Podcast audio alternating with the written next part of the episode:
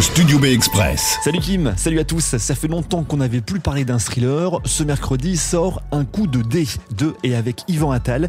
L'histoire de deux couples qui sont meilleurs amis, ils passent beaucoup de temps ensemble. Ils mènent une vie, on va dire, luxueuse sur la côte d'Azur. Mathieu, il doit tout à son ami Vincent. C'est lui qui lui a trouvé son travail, sa maison. Il lui a même euh, sauvé la vie dix ans plus tôt. Mais un jour, il s'aperçoit que Vincent trompe sa femme et ça, ça le met mal. Tu veux que je me sente coupable? Quitte cette fille? Ça me gêne vis-à-vis de Delphine.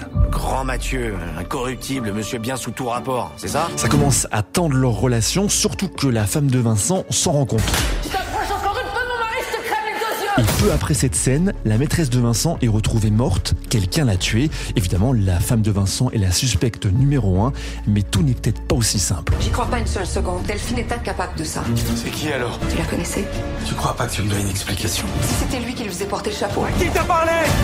Un coup de dé, c'est le quatrième film d'Ivan Attal. Après avoir exploré le drame et la comédie, il voulait se lancer dans le cinéma de genre et avait en particulier envie de faire un thriller.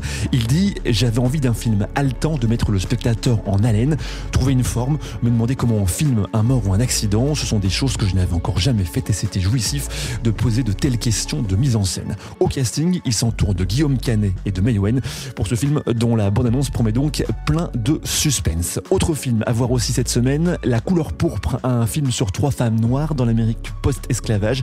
Un film à grand spectacle produit par Spielberg, Oprah Winfrey et Quincy Jones, tiré d'un livre déjà adapté en 1985. Et avant de vous laisser avec la suite de la matinale, je vous donne rendez-vous ce dimanche à 11h sur Beurre FM pour le retour de Studio B, le magazine signé de Beurre FM. On parlera avec l'équipe du film de la sortie de ma part de Gaulois, tiré du livre du même nom de Majid Cherfi du groupe Zebda. Rendez-vous donc dimanche 11h et d'ici là, allez voir un coup de dé, allez voir la couleur pourpre en salle évidemment parce que le cinéma c'est mieux au cinéma.